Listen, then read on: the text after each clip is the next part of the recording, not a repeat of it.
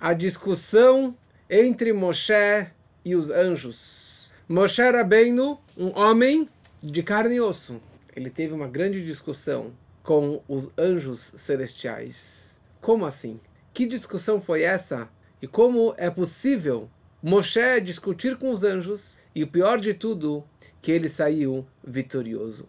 É isso que a gente vai ver hoje na nossa aula, nos preparando para a grande festa de Shavuot, que está aqui na porta, que está se aproximando daqui a alguns dias. A Torá descreve que quando o povo acampou na frente do Monte Sinai, na festa, na véspera da outorga da Torá, no primeiro dia de Sivan, esse ano nós estamos comemorando 3.335 anos da outorga da Torá no Monte Sinai.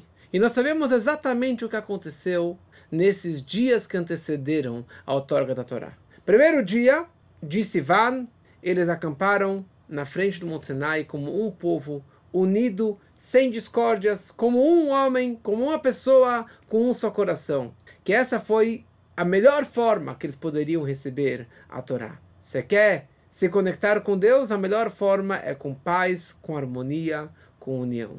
No segundo dia, a Torá descreve que Moshe sobe no Monte Sinai e ele desce com algumas declarações de amor que Deus ele tinha pelo povo, descrevendo eles como um reino de sacerdotes e um goi kadosh e um povo santo. Que a partir de agora os judeus virou povo judeu.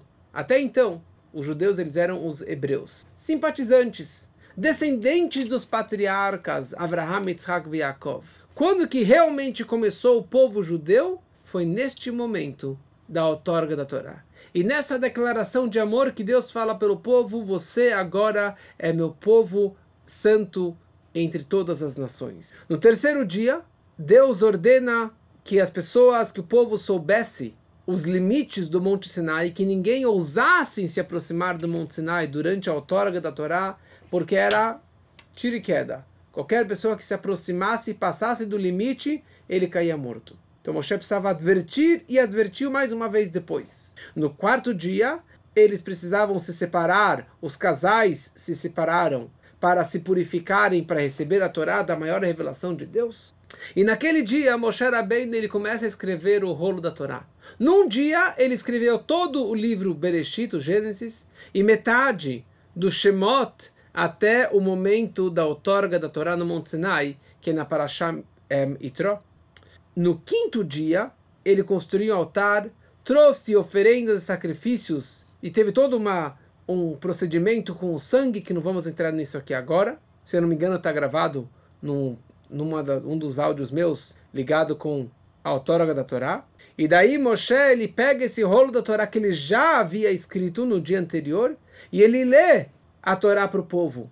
E o povo fala aquela frase que fez toda a diferença, que era na Sevenishma. Tudo que Deus nos falar, faremos. Faremos. E depois entenderemos. Primeiro eu vou cumprir, depois eu vou tentar entender. Se eu entendi, ótimo. Se eu não entendi, também ótimo. Eu vou continuar cumprindo o judaísmo igualzinho, apesar que eu não entenda, porque obviamente veio de Deus. Depois, a Torá descreve que, quer dizer, com isso, na verdade, eles fizeram uma conversão completa. Porque no Egito já fizeram a circuncisão, o Brit Milá. Agora fizeram a oferenda, o sacrifício que é a segunda condição para uma conversão. Eles fizeram a mikva, a imersão na, na, na água de banho sagrada, eles fizeram essa imersão. Aqui eles aceitaram o judaísmo, aceitaram Deus de uma forma incondicional. Faremos, depois entenderemos. Então, nesse momento, que foi a conversão em massa de milhões de pessoas naquele momento virando o povo judeu. E na prática, eles receberam a Torá no Shabat, que foi no sexto dia, o sétimo dia tem discussão, e muitas e muitas coisas aconteceram nesses dias. Mas uma das coisas mais marcantes, uma das histórias mais interessantes que aconteceu nesse momento, foi que quando Moshe estava no Monte Sinai, prestes a receber a Torá, e ali ele fica 40 dias e 40 noites como um anjo, sem comer, sem beber, sem dormir, ele ficou que nem um anjo, um ser espiritual. Ele estando lá em cima, nos conta o Talmud, a Gemara, que os anjos eles reclamaram para Deus. Fala o Talmud, no nome do Rabi Shua ben Levi, que no momento que Moshe ele subiu nos céus, ele subiu no Monte Sinai, porque ele subiu no Monte Sinai, entrou na nuvem, perfurou, ou Deus ele fez um buraco na nuvem, para que Moshe entrasse nesse corredor, nessa nuvem, e ali ele subiu para os céus, como que já gravei uma outra vez os detalhes dessa história. Mas quando Moshe ele, finalmente ele subiu nos céus para receber a Torá, então vem os Malachei Hasharet, os anjos que servem a Deus, os anjos celestiais, e eles vêm com uma reclamação, com um argumento para Deus. Eles, eles falam o seguinte: Senhor do universo, Maleilud Isha Beinenu. O que um filho da mãe, um gerado por uma mulher, está fazendo aqui nos céus entre nós? Então Deus respondeu: Lekabel HaTorah. Ele veio aqui para receber a Torá. Então, eles falam para Deus, Senhor, um tesouro precioso que está escondido, guardado aqui nos céus, há 974 gerações antes da criação do mundo. O Senhor quer dar para um homem de carne e osso? O que o homem, quem é o homem para ser mencionado aqui em cima? Deus, por favor, nos dê a Torá e que o Moshe não leve a Torá que está aqui há tantos e tantos milênios. Só entre parênteses, o que significa isso? Está escrito no Zohar, no livro básico da Kabbalah, que Alpaim Shana Kadma Torah Leolam. A Torá antecedeu ao mundo, a criação do mundo, dois milênios. Obviamente que não são dois mil anos de 365 dias, de 24 horas, porque todo o conceito de tempo e espaço surgiu no Bereshit, no Gênesis, no momento que Deus criou o mundo, ele criou o tempo e ele criou o espaço. Então o que significa isso que o Zohar descreve? Que Alpaim Shana, que dois milênios Deus antecede, é, a Torá veio antes da criação do mundo. Então está explicado que a Alef HaChokhmah e a Alef HaBinah. Mil anos representam o nível da Chokhmah, da sabedoria, e mil anos representam o nível de Binah. E tem toda uma explicação mística que no discurso que o garoto costuma dizer no dia do Bar Mitzvah, descreve sobre essa ideia. Mas, ou seja, no nível espiritual, no nível místico, a Torá antecedeu a criação do mundo dois milênios. Dois mil níveis espirituais, a Torá veio antes da criação do mundo. E ali estava essas, como eles disseram, 974 gerações. Porque o mapa quando Deus quis criar o mundo, ele enxergou na Torá e baseado nisso ele criou o mundo. Ou seja, o blueprint, o mapa que Deus ele enxergou, falou: "Quero criar um mundo com céu, com terra, com bichos, com animais, com pássaros, com homem, com árvore, etc." Como que Deus se inspirou ou se baseou para criar o mundo, para criar o universo? Ele olhou na Torá e nisso ele criou o mundo. Então, voltando para a nossa história. Os anjos viram para Deus e falam: O que, que o Senhor quer dar essa Torá tão preciosa que está aqui há milênios, aqui nos céus? Você vai dar para o homem de carne e osso? Então, Deus inverteu a história. Ele vira para Moshe e fala: Moshe, você é muito inteligente. Você é capaz de argumentar, de contra-argumentar aos anjos. Então, por favor, Moshe, go ahead. Vá e responda aos anjos. Então o Moshe ele vira para Deus, ele fala: Desculpa, Senhor, mas estou com medo dos anjos, porque o bafo, com uma batida de asas que os anjos podem bater, com o, o, o fogo deles, o anjo Gabriel, o anjo da severidade, o anjo do fogo, ele em um momento ele pode me queimar. eu, vou, eu vou começar a discutir com os anjos. Então Deus responde para Moshe: responda para é, é, se agarre no meu trono celestial na minha cadeira, no meu trono celestial, e nada vai acontecer com você, e pode ir adiante, pode responder para os anjos. Então, Moshe, ele vira para Deus, na verdade, respondendo para os anjos, ele fala, é, Senhor do Universo, essa Torá que o Senhor vai nos otorgar, os dez mandamentos. Qual o primeiro mandamento? E Deus respondeu, Anohi Hashem Elokecha, eu sou o teu Deus que te tirei do Egito. Vocês, anjos, vocês estiveram no Egito? Vocês estavam no Egito? Vocês eram escravos para o faraó? O que, que a Torá tem a ver com vocês? O que, que o primeiro mandamento tem a ver com vocês? Qual o segundo mandamento? Não terás outros deuses idolatria. Vocês vivem entre outras nações idólatras que vocês devem receber esse segundo mandamento de não servir idolatria? Qual outro mandamento?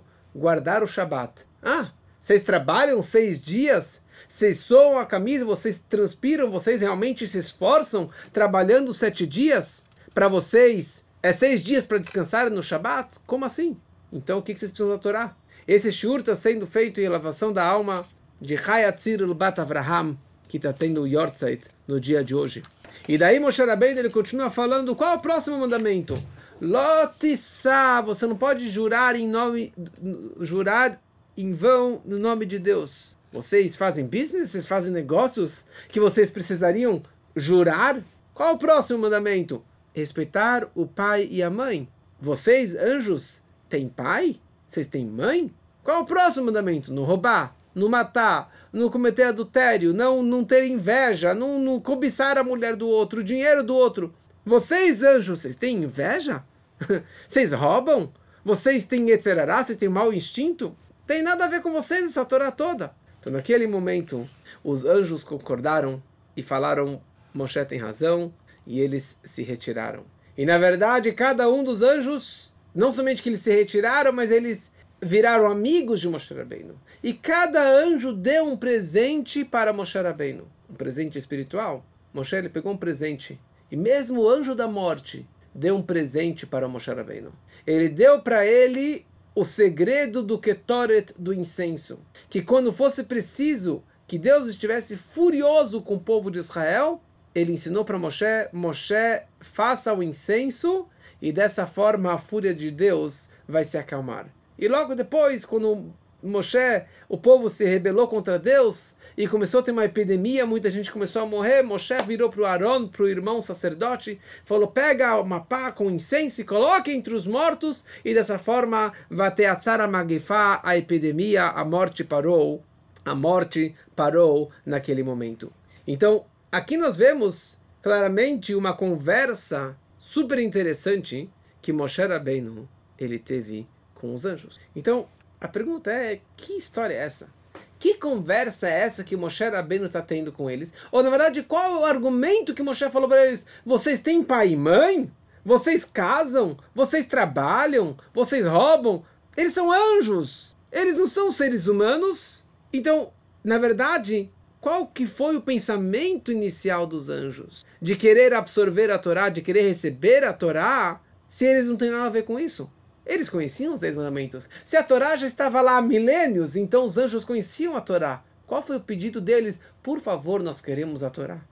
Então, obviamente, com isso podemos concluir que o pedido dos anjos de receber a Torá não era no sentido físico, material da Torá, ou no sentido ao pé da letra, que a Torá está nos descrevendo, e sim no sentido mais profundo, mais espiritual. Eles queriam, na verdade, a Torá no plano virtual, no plano espiritual, não a Torá escrita, não a Torá material, não a Torá de fazer as mitzvot, o judaísmo, na prática neste mundo. Já falamos numa aula do Tânia, algumas semanas atrás, que aliás amanhã estaremos começando um curso, dentro do curso do Tânia, sobre o verdadeiro caminho para a verdadeira alegria, o caminho, o tra tra trajeto para ser feliz, como prevenir depressão, tristeza e assim por diante.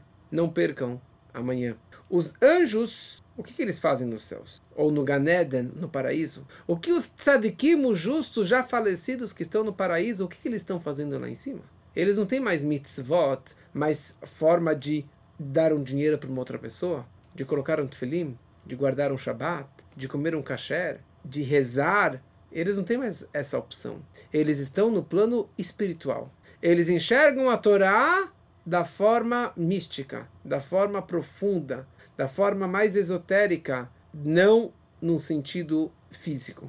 Eu tenho uma história que o Magid Mimezrit, o sucessor do Baal Shem Tov, ele certa vez, ele vira para o seu aluno, um dos seus alunos prediletos, Rebbe Elimelech Milizensk, que era um grande, grande homem, que ele tinha um irmão, que também era um homem muito grande, chamava Reb Zusha de Anipoli. Então o Magid Mimezres vira para o seu aluno Elimelech, e ele fala, ele, algum momento ele estava assim em transe, ele estava assim mega conexão espiritual, ele vira para o Elimelech, ele fala, Melech, Melech era o apelido dele, Elimelech, Melech. Ele falou, Melech, você está ouvindo o que estão falando lá em cima? Lá em cima também tem uma yeshiva. Existe yeshiva, a casa de estudos aqui embaixo. Existe yeshiva, plano B, lá em cima. A yeshiva mais elevada do mundo. Eu acabei de ouvir o que lá em cima estão descrevendo. Sabe o que eles falaram lá em cima, meu aluno? Eles disseram que você deve amar todas as pessoas. Isso já sabemos. Mas você deve amar o maior perverso da mesma forma que você ama o maior justo, o maior tzadik. Você deve amar a pior pessoa da mesma forma que você ama a melhor pessoa. Essa frase era o slogan do Magid Mesrich, mas ele aprendeu isso aqui na Yeshiva Celestial. Então aqui nós vemos que os anjos e que os tzadikim e que as almas já estão continuam estudando Torá, continuam se espiritualizando. E era isso, na verdade, que os anjos eles queriam. Eles queriam aprender a Torá, ficar com a Torá só no plano espiritual e não no plano material. E daí Deus vira para Moshe e fala: Moshe, responda para eles. E Moshe fala para eles: Pessoal, escuta uma coisa. A Torá foi dada para o homem de carne e osso. Um homem que naturalmente ele teria atração pela idolatria, ele teria eh, eh, uma atração de trabalhar sete dias por semana.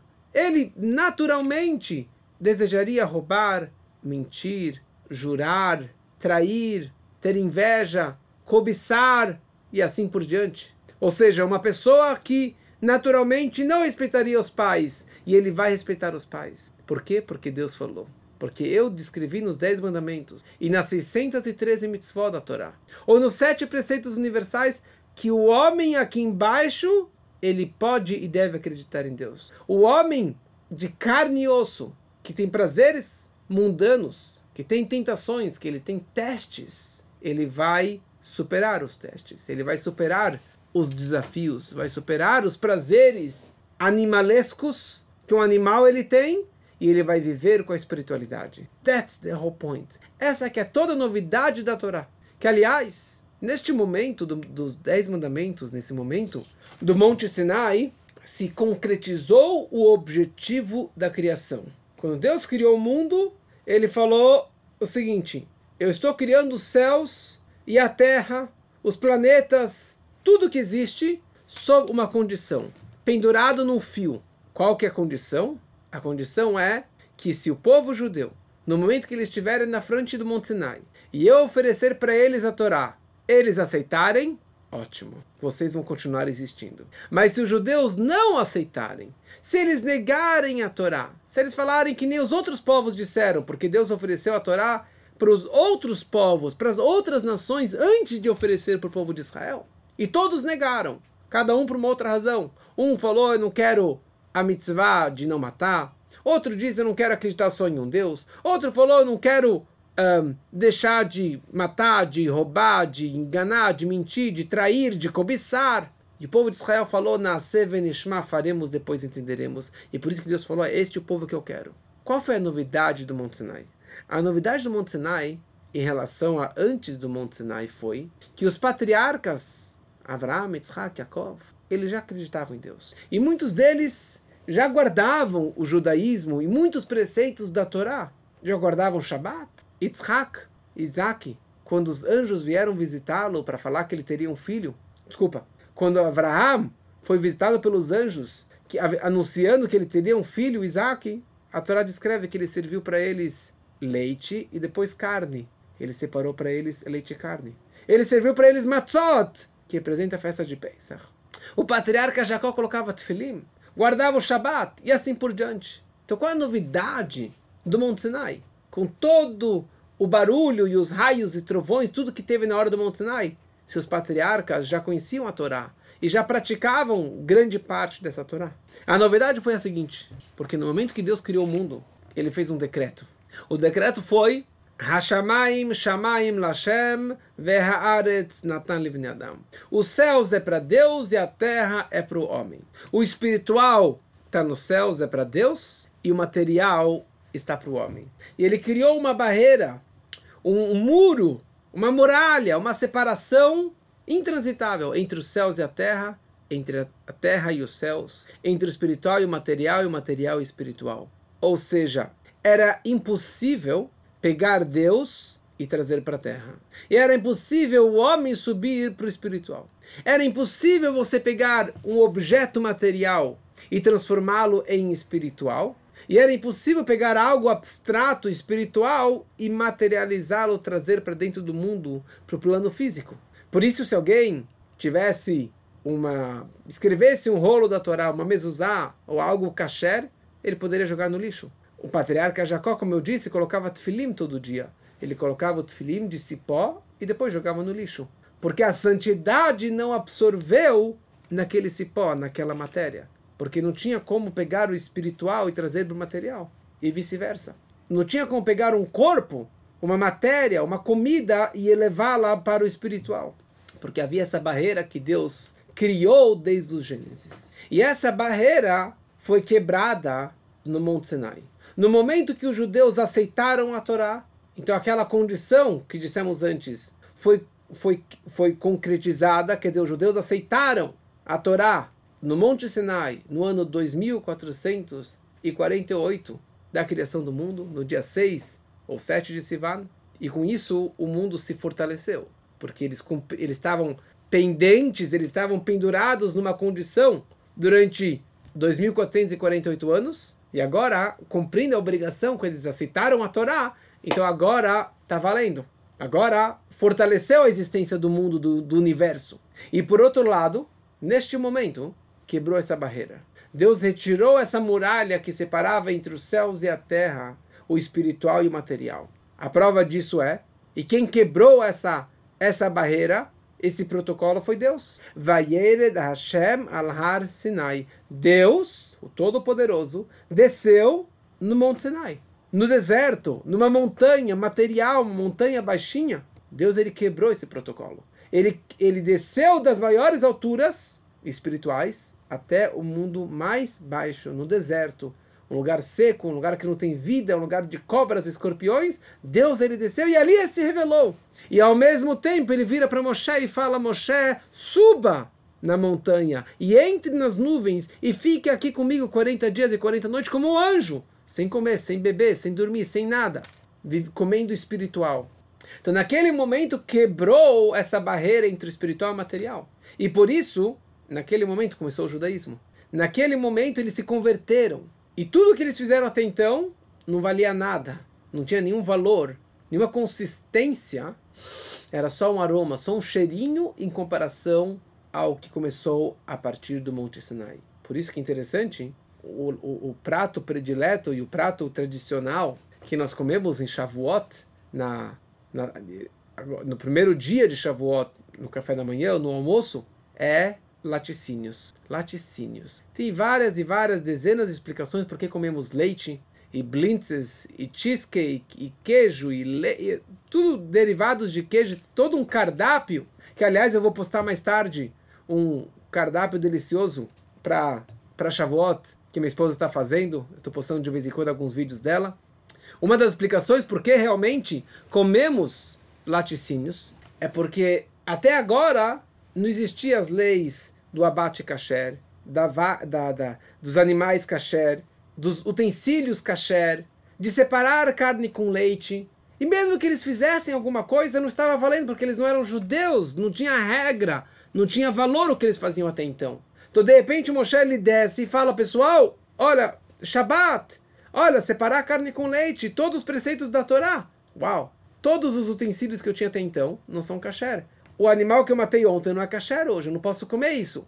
Então, eles precisavam kasherizar tudo. Aprender como fazer o abate kasher e assim por diante. Opa, qual é a coisa mais fácil que você pode fazer? Tira leite da vaca. E você faz queijo.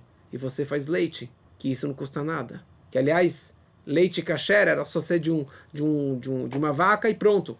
Ou do carneiro, que eles tinham lá milhares e milhares de carneiros. Então eles podiam comer à vontade leite. E por isso que o cardápio de Pesach é, desculpa, o cardápio de Shavuot é laticínios. Ou seja, e agora você comendo em Shavuot, você está fazendo uma mitzvah. Aliás, tem mais uma coisa interessante baseada nessa ideia que sobre as outras festas tem uma discussão inteira no Talmud se Bainan Nami Lachem. Porque por um lado a Torá descreve que as festas é La Hashem, é para Deus, você vai alegrar Deus. Em outros lugares está escrito Atzeret Yelachem, vai ser para vocês. Ou seja, a festa é para Deus, ou seja, só para o espiritual, ou é Lachem para vocês, para o homem, de uma forma física e material. Então descreve o Talmud que na festa de Shavuot, a festa mais elevada que recebemos a Torá no Monte Sinai, todo mundo concorda que Bainan Nami Lachem. Que com certeza você tem que ter para vocês uma alegria, um prazer físico, comida gostosa, presente para a mulher, presente para os filhos. Aliás, todas as festas tem que comprar um presente para a mulher, uma joia, uma roupa, alguma coisa, pelo menos uma flor, ou um vinho gostoso para o homem, uma carne gostosa para comer no Hag. Mas nessa festa, com certeza, você tem que ter comida deliciosa. Apesar que essa festa é a festa mais sagrada, que recebemos a Torá diretamente de Deus, mas você tem que ter o prazer físico e material nesse dia. Por quê? Porque that's the whole point. Toda novidade que quebrou essa barreira entre os céus e a terra é para que você pegue a espiritualidade e traga para a matéria. E você pega a matéria e transforme a matéria para o espiritual. Essa que é toda novidade dessa festa de Shavuot. E foi essa resposta que Moshe falou para os anjos. Ele falou: Vocês casaram? Vocês têm mulher? Porque nós estamos casando agora. No Monte Sinai foi o casamento entre Deus, o noivo, e o povo judeu, a noiva. Moshe era o rabino. As duas tábuas era a Ketubá, o documento do casamento. A Rupá, o palio nupcial, era o Monte Sinai que foi erguido sobre a cabeça deles. Os testemunhas eram o céu e a terra. Os fiadores, as crianças os filhos. Era o casamento entre Deus e a terra, entre Deus e o povo, entre o espiritual e o material. E naquele momento, eles foram consagrados para Deus. A frase que o homem fala para a mulher, debaixo da roupa, na hora da cerimônia do casamento, ele fala, ao dar a aliança, ele fala, Hariad mekudeshet li. Você está consagrada para mim através dessa aliança. Consagrada significa que você está casada somente comigo, comigo, e você não pode casar ter relação com nenhum outro homem. E foi isso exatamente que aconteceu no Monte Sinai. Deus vira para a noiva, para o povo de Israel, e fala: Você está consagrada para mim através dessa Torá. E você não pode ter outros amores, outras paixões, outros deuses, outras idolatrias. Somente eu. Mas não é para você virar um ermitão, ser um monge, viver no Tibete e ficar afastado do material. Eu não estou passando para vocês a lei do celibato. Pelo contrário, vocês têm que casar, vocês têm que ter filhos, vocês têm que trabalhar, têm que ganhar dinheiro. Você vai descansar no Shabat. Vai casar de uma forma kasher. Você vai negociar sem roubar, sem mentir, sem enganar, sem trair, assim por diante.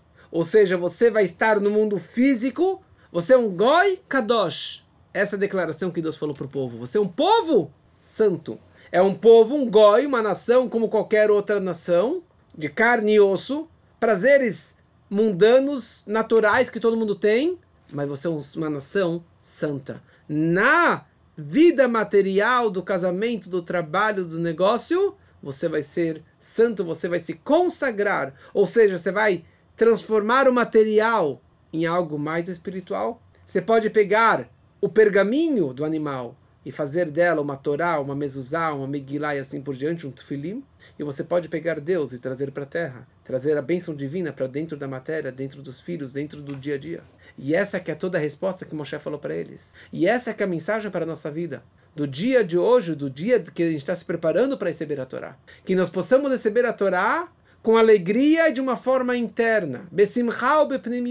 E o mais importante é, fora comer laticínios no dia de Shavuot, é que cada pessoa vá para uma sinagoga no dia de Shavuot, na sexta-feira de manhã, no primeiro dia, escutar a leitura dos Dez Mandamentos. Homens, mulheres e crianças judeus têm obrigação de ir escutar a leitura dos Dez Mandamentos. Porque dessa forma você está recebendo hoje a Torá de Deus. Porque Deus não, nos otorgou a Torá há 3.300 e poucos anos atrás. Abraha, a bênção que nós falamos diariamente é Baruch atah Hashem noten haTorah. Noten significa nos dá agora a Torá. Não está escrito Natan, que Deus nos deu a Torá no passado?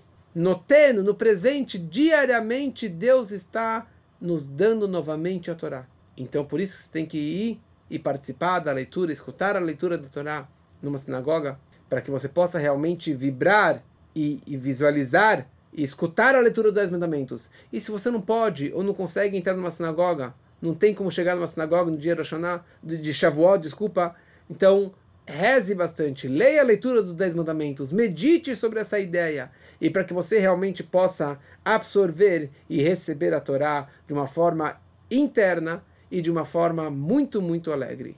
Hag Shavuot Sameach, Hag Sameach para todos.